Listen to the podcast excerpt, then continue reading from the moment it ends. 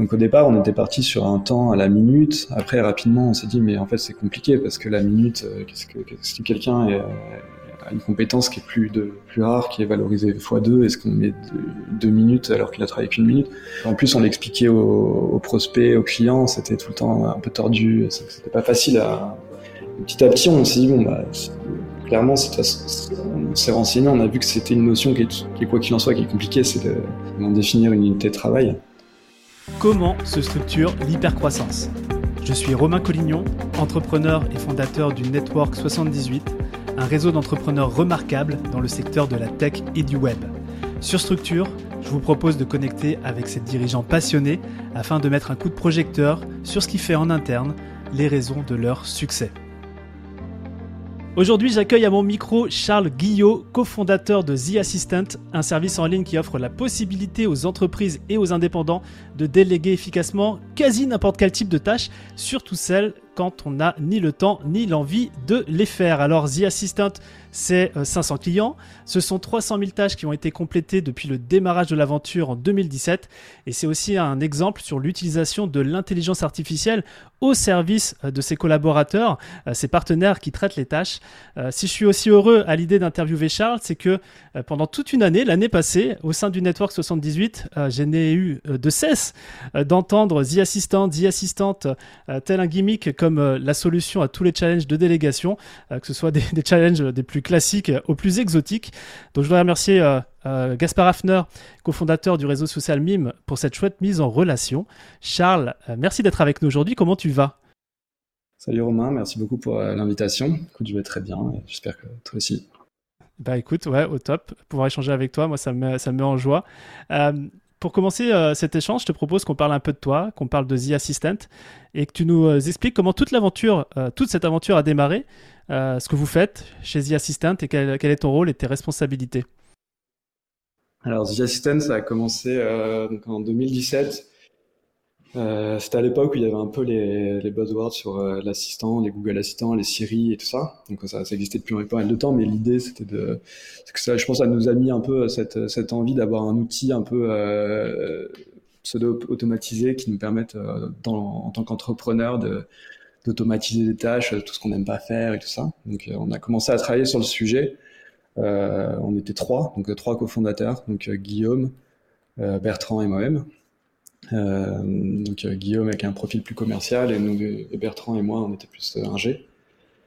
Euh, L'idée c'est que le produit a pas mal évolué. Au début on avait un peu des rêves d'automatisation à quasi 100% et après on a compris que chaque personne est vraiment utilisé se travailler euh, de sa manière. Il voulait toujours et donc on, a incorporé petit à petit l'humain. Et, euh, très rapidement on a, créé un outil hybride et donc euh, c'est un peu ça l'ADN de Diasten, c'est l'aspect hybride entre l'automatisation et, l'expertise. Ouais, donc dans, dans, le, dans la genèse, c'était l'automatisation complète de l'entrepreneur ou l'indépendant fait une demande et puis la tâche est, réalisée. Puis vous êtes rendu compte au fur et à mesure que c'est pas, pas si euh, euh, black and white, mais qu'il y a une zone grise sur laquelle vous avez bossé. Euh, aujourd'hui, c'est quel type de service que, vous offrez chez The Assistant? Alors, les services, c'est assez large. On offre tout ce qui, ce qui peut être lié à l'administratif, ça peut être de l'assistanat commercial, ça peut être euh, pour les ressources humaines. Donc c'est tout ce qui en fait euh, n'est pas lié à du conseil. C'est-à-dire qu'on va pas faire du, légal, euh, du médical ou des choses comme ça. Donc après voilà, on offre des, des process standards et, après on fait du sur-mesure aussi et on a on a toute une liste d'experts qui nous accompagnent au quotidien pour que chacune des tâches dans une expertise donnée soit bien exécutée. Ok, c'est ce qu'on pourrait appeler les fonctions support d'une certaine manière? Exactement. Et, euh, et, en vrai, juste par rapport au légal, c'est quelque chose qui, qui, pourrait être possible ou, c'est quelque chose sur lequel, pour l'instant, vous, vous ne mettez pas les pieds? Alors, on, fait, on va faire du, on fait, on fait de l'assistanat légal, c'est-à-dire qu'on va faire, par exemple, des, des, documentations, des choses, mais, mais pas l'aspect euh, conseil, c'est-à-dire qu'on va pas écrire un, un, contrat en conseil. Donc là, on va mettre en compte, ce qu'on va faire, c'est qu'on va tout simplement trouver la personne la plus, donc le, le juriste ou l'avocat le plus euh, qui a le plus de sens par rapport aux besoins et on va le, mettre en contact. Donc théoriquement on fait tout, c'est jusqu'après on, on rapproche la bonne personne quand on peut pas aller plus loin et qu'on a besoin d'un contact direct. Ouais, très, clair, c'est euh, deux animaux différents, le, support et, le légal.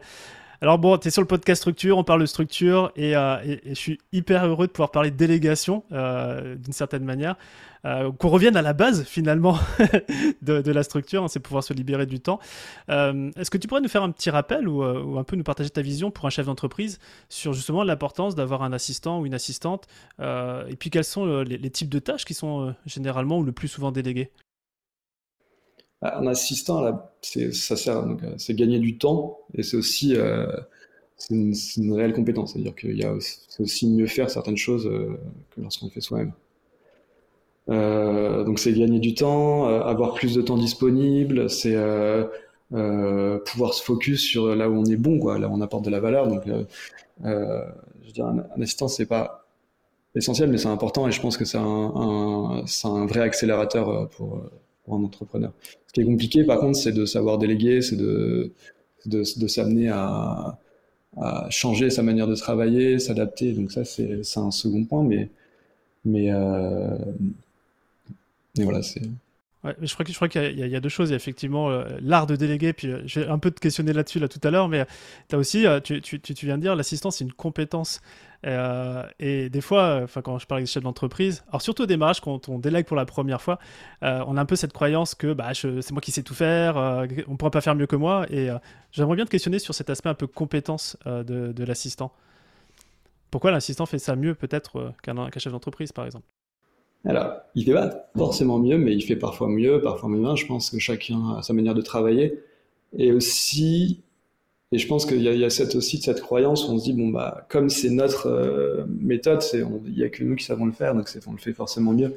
Donc ça, c'est un peu aussi la complexité de notre côté. C'est vraiment savoir s'adapter à l'utilisateur pour petit à petit euh, faire mieux. Et, euh, et ça, ça va aussi dans le ça va aussi dans le cadre, voilà, comment. Le plus important, c'est à nous d'apprendre aussi à nos utilisateurs, de, quand on les onboard, de les apprendre à déléguer, ça prend du temps. C'est vraiment un process euh, qui, qui, se passe sur la durée, mais qui, qui fait ses preuves et qui est, et on, on, a des utilisateurs qui sont hyper heureux de, de voilà, d'avoir des assistants, c'est un espèce de, de pâte à fixe qu'ils ont chez eux, qu'ils ont, qu'ils ont créé à leur manière, et ça permet d'avoir une, une continuité dans, dans leur travail, d'avoir plus de temps libre, de, se focus sur ce qui, là où ils apportent de la valeur. Quoi. Mm. Ouais, Petafix, ça fait un bon nom de boîte aussi, ça. et bah, tu, tu, le soulignes, la déléguée, c'est euh, c'est pas inné. Euh, je pense pas qu'on qu ait avec ça dans, dans, les gènes. Moi, je sais que j'ai mis du temps à bien le faire et, en vrai, j'apprends toujours. Euh, de ton expérience, c'est quoi les indispensables pour, euh, allez, osons le dire, devenir un pro de la délégation? Bah, je pense en soi, c'est vraiment du. Je pense pas qu'il y ait de bonnes euh, réponses. Tout le monde a sa manière de travailler. De... Et euh, l'idée, c'est, je pense, pour, pour bien déléguer, il faut savoir s'adapter, il faut avoir confiance, il faut, faut, être patient. Et, euh, et après, c'est aussi des, des, peut-être des compétences qui sont liées au management. Quoi. C'est savoir se dire, bon, quelqu'un va faire quelque chose, ce sera pas forcément mieux. Ou peut-être que il faut aussi être euh, humble et se dire, bon, bah voilà, c'est des fois, c'est, euh, on le fait pas si bien que ça, en fait. On a l'impression de bien faire les choses, mais c'est, c'est pas forcément le cas. Alors justement, par exemple, euh, voilà, je travaille avec The Assistant, j'ai un certain nombre de tâches à déléguer. Euh, quelle est pour le chef d'entreprise sa part de responsabilité dans, dans l'art de déléguer? Puis quelle est, vous, en, interne, bien, votre... comment vous récupérez un bébé d'une tâche quoi? Est-ce, que, est-ce qu'on vous la lance et, et, vous vous débrouillez avec Ou est-ce que quand même il y a une espèce de framework sur lequel la tâche doit, doit être déléguée? Bah, nous, notre philosophie, c'est de se dire, bah, si c'est à nous de, transformer, d'apprendre à l'utilisateur de bien déléguer. C'est pas forcément d'apprendre, c'est pas le bon mot, mais de, s'adapter. Donc, si ça se passe pas bien, on prend ça pour, euh, c'est notre faute, c'est à nous il y a quelque chose qu'on n'a pas bien fait. Et comment ça se passe quand quelqu'un euh, donne une tâche? Par exemple, si c'est de la pré-comptabilité, chaque personne a un peu sa méthode de pré-comptabilité. Il y en a qui ont un Excel, d'autres qui vont, d'autres qui vont utiliser euh, d'autres qui vont envoyer tout à leur comptable. Euh, clairement, l'utilisateur souvent nous demande la chose de manière générique et après, voilà, quand, dès qu'il a un pack, il va faire un appel avec un, un, chef de projet, on va définir ensemble la procédure, on va l'accompagner, on va voir qu'est-ce qu'on peut simplifier, qu'est-ce qu'on peut automatiser par rapport à notre système, euh, quel est le trigger, quoi, comment ça, comment on va rentrer euh, une facture, est-ce que c'est par l'envoi d'un mail, est-ce que c'est, voilà, l'idée c'est vraiment de, et on va commencer petit, petit à petit pour ensuite euh, aller plus loin et et le décharger de potentiellement tout un pan de, de, charge. Ouais. justement, tu parles de trigger. Alors quand j'entends trigger, moi j'entends automatisation. c'est un sujet sur lequel j'aimerais bien aller avec toi. C'est que euh, chez The Assistant depuis le démarrage, 300 000 euh, tâches qui ont été euh, gérées. et j'ai le sentiment qu'on ne peut pas parler d'humains chez vous parce que ce sont des, humains hein, qui, derrière, même si on parle de The Assistant qui, qui, traite les tâches, on ne peut pas parler d'humains sans parler d'intelligence artificielle ou d'automatisation. Tu, me diras quel terme est le plus approprié. Est-ce que tu pourrais nous, parler un petit peu de ce modèle qui est à la fois hybride chez vous, mais j'ai le sentiment qu'il est aussi vertueux? Bah, c'est ce qu'on essaie de faire, c'est vraiment d'avoir donc il y a un petit aspect un peu notre vision, c'est un peu de donner des super pouvoirs euh, à nos, nos partenaires, donc les, les, personnes qui nous aident dans, dans les, au quotidien, donc euh, sur les tâches qui sont demandées. Donc l'idée, c'est d'avoir de les transformer en, leur donner des voilà ces super pouvoirs. Donc euh, on va allier donc l'expertise où c'est vraiment l'humain, la connaissance, et on va rajouter par-dessus de, de l'automatisation. L'automatisation, c'est quoi? Ça va être de automatiser des pans de process qui sont standards. Ça va être euh, automatiser des parts de, de, process, donc avec de, des, des, appels API, du code, du RPA, du, euh, et de l'intelligence artificielle. Quoi RPA Je connais pas le, je connais pas le sigle. La robotic process automatization, donc c'est en fait c'est la simulation de d'actions humaines qui sont souvent euh, qui sont donc après toutes ces technos elles se, se mélangent un peu parce que c'est il peut y avoir de l'intelligence artificielle du RPA ou ça mais c'est par exemple euh, voilà grosso modo c'est euh, un robot qui va bouger virtuellement une souris pour exécuter euh, faire du coup c'est vrai vous avez ça. Ouais. Ah, ça c'est pour des tâches que qu'au final personne n'a envie de faire et, et mais euh, mais après, les, les, tâches où il y a une vraie intelligence, une vraie, une vraie connaissance, une vraie expertise, là, on a, a nos équipes qui sont. Et personne ne peut aussi bien répondre qu'eux. Ok. Alors, je vais peut-être passer pour euh, quelqu'un de bête, mais alors moi, j'ai vu, je viens de voir une image de la souris qui se déplace tout seul sur l'écran pour faire une action qu'une API serait pas capable de faire, c'est ça? Ou, euh, Ah, c'est ça, c'est exactement ça. Hein. Bah, on a, il y a le cas des, on a des clients qui utilisent des vieux systèmes, donc justement où il n'y a pas d'API. On est obligé de simuler donc euh, cette petite action parce que des fois c'est des choses qui durent 15, pas 3 secondes même. C'est un drag and drop d'un fichier dans Mais sur le volume. Euh, Mais sur le volume, voilà, il faut qu'il y ait du volume. C'est sûr que c'est la condition. Hein. Ou, le volume aussi, ou sinon vraiment du, euh, une, précision à apporter où il y a plein d'actions qui se, se, suivent où l'erreur humaine n'est pas acceptable entre guillemets. Ok, Très clair. Alors justement, moi, tu m'as donné cette image euh, et quand on avait préparé l'interview, tu m'avais parlé de Robocop. Je suis étonné que tu n'en aies pas parlé là parce que c'est un peu ça. C'est un petit peu euh, l'humain qui, qui, a des super pouvoirs. Euh, est-ce que tu as, au-delà de la souris, par exemple, le, on dit quoi Le RPA, la RPA, tu sens le mec qui, vient d'apprendre un nouveau mot, mais. Ouais, là, je pense. est-ce qu'il y a, a d'autres sujets où concrètement tu n'imagines pas que c'est possible en termes d'automatisation pour, pour gérer des tâches quoi? Euh, bah, après, c'est la limite, c'est dès lors où l'action nécessite l'intelligence euh, humaine en quelque sorte. Aujourd'hui, euh, on peut la, on peut la simuler euh, plus ou moins bien avec une marge d'erreur, euh, avec avec l'intelligence artificielle, mais c'est dès lors où il y a, y a de l'humain, c'est quelle est cette friction, quoi. Qu'est-ce que ce voilà, si c'est juste déplacer une souris, des fois aussi il faut du temps. C'est bien, faut se dire que des fois c'est bien que ce soit pas automatisé et que, on a besoin du temps de processer, que l'humain aussi a besoin de, se mettre dans le bain et c'est aussi voilà euh, tous ces paramètres à prendre en compte qui font que est-ce qu'il faut automatiser, est-ce qu'il faut pas? Et, en vrai il y a beaucoup de cas où il faut mieux pas automatiser. Hmm. Par exemple, as un exemple? On pourrait croire bah, que l'automatisation, c'est, le Graal, et au final, non bah, Je pense qu'il y en a plein. Il y a le, bah, le voyage. Mhm. Automatiser, euh, chercher un hôtel, l'automatisation, c'est, impossible. Nous, on a besoin de, connaître nos clients, de savoir qui est qui, qu'il euh, y a des algorithmes de, de, de choix où on pourrait se dire, bah, euh, il faut lui proposer ceci, mais est-ce que ça marche? Est-ce que c'est, est-ce qu'on rentre pas dans un dans un tunnel où en fait on n'est pas, il y a pas, il y a pas le côté exceptionnel, il y a pas le côté humain aussi. Le côté humain, c'est de se dire, j'étais, ça a été recommandé par quelqu'un qui s'y connaît et qui a qui a mis sa petite patte et c'est c'est là où, euh, où ça a une vraie valeur. Je crois que je vais te questionner aussi là-dessus sur le côté un peu euh, volume euh, versus custom made parce que finalement c'est des demandes particulières que vous avez, avez, vous arrivez à standardiser mais en même temps à rendre les, trucs personnalisés. Euh, si, je continue un peu sur ce sujet de, l'IA que vous avez, sur lequel vous bossez et vous bossez depuis des années dessus, est-ce que tu pourrais me partager un petit peu les, les, gros wins d'utiliser l'IA et puis peut-être aussi des, des fails, des moments où vous l'avez utilisé et puis bah, ça n'a pas porté ses fruits comme vous le souhaitiez? Euh, les gros wins, bah, clairement, c'est pour la, la, pour la facturation, c'est top. c'est euh, pour des, de la facturation. Là, dans, quand il y a des. Oui, parce que ça. Là, on va beaucoup plus vite que l'humain. En niveau erreur, on est à peu près. Euh, bah, ça, ça, dépend des, des, des humains.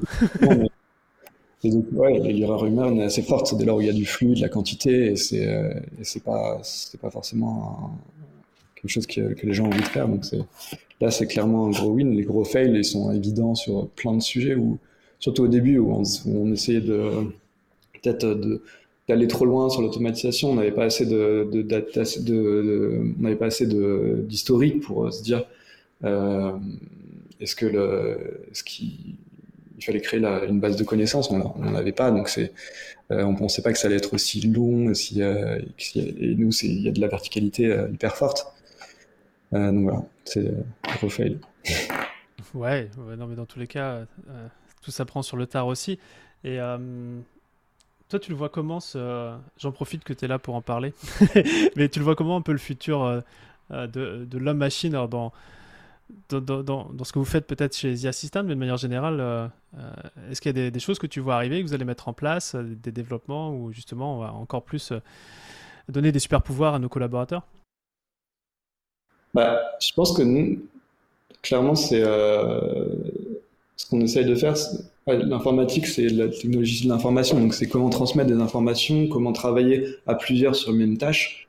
Ça, c'est des choses qui sont pas évidentes, pas naturelles, qui sont qui, qui s'apprennent. Il faut connaître euh, la personne avec qui on travaille. Et notre outil, c'est ça. C'est un peu de créer des jonctions aussi entre les euh, entre les compétences, entre les entre les technologies. Et, euh, je parlais de pâte à fixe tout à l'heure. Là, c'est plus du, mais c'est coller un peu aussi les, les, bouts pour que ce soit fluide. Et, euh, et la communication, c'est aussi se dire, bah, voilà, une information, elle passe d'un point à un autre. Euh, sans friction, ça, tout, tout est plus simple. Et c'est ça, je pense que sur lequel, les choses sur lesquelles on va travailler, où il y a beaucoup de, de, de recherche à, faire, de, de développement, et c'est c'est ce qui est passionnant aussi. Hmm. Jonction entre compétences, jonction entre euh, technologies. Euh, tu me disais en prépa de podcast que euh, vous avez mis pas mal de temps à développer un, dashboard, donc vous êtes très fier. tu me disais que c'était un peu le grand central où toutes les demandes elles arrivent, elles sont processées, elles sont ensuite aiguillées vers le bon partenaire qui va les traiter.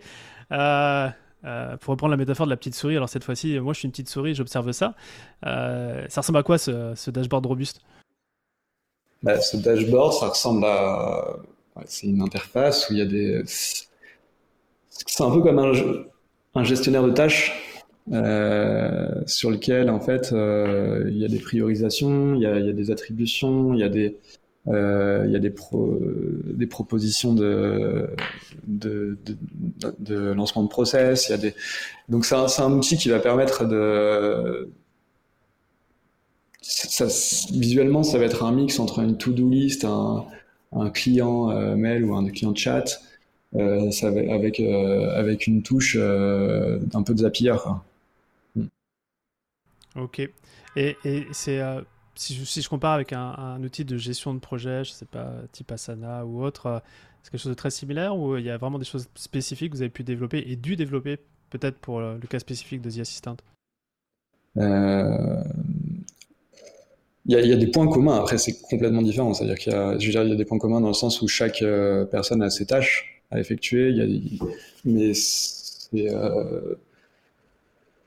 non, il y a cette notion-là, mais c'est vraiment un outil hybride. En fait, au tout début, la question s'est posée est-ce qu'on utilise quelque chose qui existe déjà Et en fait, rapidement, on s'est dit voilà, si on, commence à faire ça, on, est, bloqué sur, certains points et qu'on va arriver à des euh, et clairement, c'est euh, non, c'est vraiment un, mix entre un, oui, une to-do list, un, client mail, ça va être aussi un, petit un espèce aussi de client support et toute mm. la brique de définition de process comme on peut avoir sur euh, sur euh, donc avec euh, des parades d'automatisation, un espèce de Zapier où on peut sélectionner les process, mais aussi comme un, un process street où on va pouvoir implémenter le, les tâches de input et, et aussi toute une gestion du temps, de facturation, de que la facturation en temps réel, ça.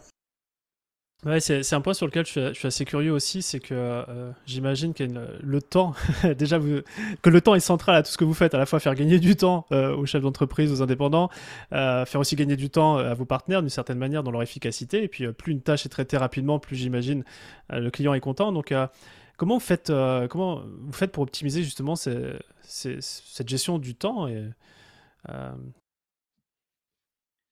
pour le pour l'optimisation du temps, on sait déjà c'est donner le travail à la bonne personne euh, quand c'est euh, quand faut que ce soit fait manuellement. C'est de, de voir s'il y a beaucoup d'itérations, quelle est la charge de travail, voir si l'automatisation a un sens. Euh, et quand c'est et clairement quand c'est euh, attribué à la bonne personne, c'est pas forcément la personne la moins chère, c'est pas forcément la, voilà, c'est vraiment avoir ce bon ratio et c'est ça qui est assez compliqué parce que, je veux dire, quelqu'un qui a, qui a une valorisation horaire beaucoup plus élevée euh, peut travailler quatre fois plus, deux fois plus élevé, peut travailler quatre fois plus vite. Donc c'est tout ça qui, qui est aussi dans notre, dans notre, dans notre outil et dans notre, et qui est exécuté aussi en, continu. et, ça, donc, c'est, pas une intervention humaine d'assignation des tâches, etc. C'est, c'est une IA qui, euh, qui répartit au mieux les ressources. Euh, il y a des propositions, mais après, il y a beaucoup d'humains sur cette partie-là, parce que c'est quand même euh, vérifié, on ne peut pas donner la tâche à n'importe qui, il faut, faut qu'on voit aussi le, la charge de travail. Est-ce que, quand c'est des process qui sont, sauf quand c'est des process qui sont connus, récurrents, qui tournent, là, clairement, c'est automatisé l'attribution. Mm. Ok. Euh, moi, j'ai le sentiment qu'on peut, euh, qu'on peut tout déléguer euh, sur The Assistant. Tu, m'as bien dit hein, le légal, le conseil, non. quand je préparais l'interview, j'étais sur la page exemple. C'est une liste qui défile, qui défile, qui défile. Alors, voilà, vous voulez revoir une présentation PowerPoint, réserver un resto, générer du lead, voire même organiser un anniversaire. Ça, je l'ai pas vu, mais je sais que, je sais que vous l'avez déjà fait. Bah, voilà, il y, a à la fois une diversité des tâches il y a des, temps de traitement qui sont à quantifier, des ressources, des compétences à, valoriser. Et du coup, moi, je me pose vraiment la, question, tu vois, c'est une équation un peu à, mille inconnus du, pricing, sur comment vous avez euh, pu structurer un business model autour de ça. Est-ce que tu pourrais nous parler un petit peu de, comment, comment, comment vous facturez, comment, comment ça se passe derrière en structuration? Donc le pricing, c'est euh, en fait, ça a été un sujet assez compliqué au départ parce que c'est dur d'expliquer euh, de, justement, par rapport à ce que tu dis, de savoir euh, est-ce que ce, euh, combien euh, va, va me coûter le fait de demander cette tâche? Donc c'est quelque chose de. Donc au départ, on était parti sur un temps à la minute. Après, rapidement, on s'est dit mais en fait c'est compliqué parce que la minute, qu'est-ce que si quelqu'un a une compétence qui est plus de plus rare, qui est valorisée x2, est-ce qu'on met deux, minutes alors qu'il a travaillé qu'une minute? Euh, donc en plus, on l'expliquait aux, prospects, aux clients, c'était tout le temps un peu tordu, c'était pas facile à. petit à petit, on s'est dit bon, bah, clairement, on s'est renseigné, on a vu que c'était une notion qui est, quoi qu'il en soit, qui est compliquée, c'est l'unité de travail, c'est comment définir une unité de travail. Euh, donc euh, l'idée, c'est qu'on s'est dit bon, on va créer notre unité, on va appeler ça des actions.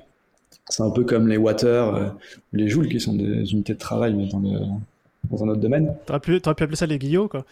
Ouais. Et l'action, c'est quoi? Bah, C'est se dire, euh, c'est le, temps, euh, c'est la compétence versus la, valorisation de la compétence versus le temps euh, travaillé. Modulo, le, ce que se rajoute à ça, et puis la vérification. Donc, on a des chefs de projet qui vont vérifier que les demandes sont bien exécutées et ça. Donc, il y a aussi cette partie-là qu'on valorise, les corrections. Et, et, après, quand on se trompe et tout ça, donc on, on, il faut qu'on puisse avoir cette marge d'erreur pour pouvoir euh, assurer au client le, un travail qui, lui correspond. Alors là, tu viens de m'ouvrir euh, une, porte sur laquelle j'ai envie de m'engouffrer. En, plus, euh, il me semble que tu es, matheux à la base hein, dans tes études. Ouais. Ouais, donc ça, c'est des belles équations et des bons problèmes à résoudre. Tu vois, cette notion d'unité de travail en termes de, facturation, c'est la première fois qu'on en parle sur le, sur le podcast. Et je trouve ça. Euh, maintenant, est-ce que, euh, chaque tâche, quand on, voilà, on sollicite une tâche, on connaît en tant que client le nombre d'unités de, travail que ça va nécessiter. peu importe finalement la personne qui va le réaliser derrière, puisque c'est au niveau des compétences aussi que ça se joue l'unité de travail? Alors, c'est un... ça, ça fait partie aussi de l'apprentissage. Ça veut dire que on commence, on explique à nos utilisateurs qu'il y a des gens qui sont plutôt, euh, qui ont directement confiance, qui sont un peu réfractaires, qui vont demander, euh, voilà, cette tâche-là, combien de temps, combien d'actions ça va me, prendre, en gros, combien ça va me coûter. Et, euh, et, là, on peut faire une estimation. Donc après, l'idée, c'est de, on fait des estimations. le fait de faire une estimation, ça prend du temps, donc il faut aussi valoriser tout ça.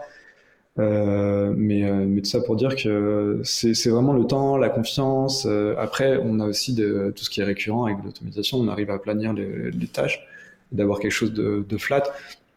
Mais tous les process, après, on arrive aussi. c'est assez marrant parce que même nos clients, en fait, ils commencent avec un certain pack, un certain forfait avec un nombre d'actions. Et rapidement, ils arrivent à un rythme de croisière qui est quasiment plat. Et ça, c'est impressionnant. Euh, sans se forcer. C'est-à-dire qu'ils sont pas, ils vont osciller avec du, du plus ou moins 7%. Euh, ce qui, euh, ce qui en fait pour eux est assez plat parce que parce que même un report de minutes sur le mois suivant, donc euh, ça a plani. Euh, et ça, c'est assez impressionnant. C'est aussi que le, nos utilisateurs, c'est un pricing en fait qui est pas évident au départ, mais on demande à l'utilisateur de nous faire confiance en quelque sorte, et après il y arrive et c'est naturel.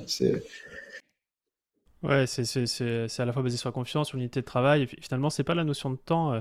Et tu, et tu crois par exemple que cette, euh, cette notion d'unité de travail, euh, au-delà de travail Assistant, mais avec des, par des collaborateurs freelance qui ne sont pas du tout dans ce domaine-là, c'est quelque chose, une bonne pratique appliquée dans chaque boîte ou, c'est assez spécifique à votre business model?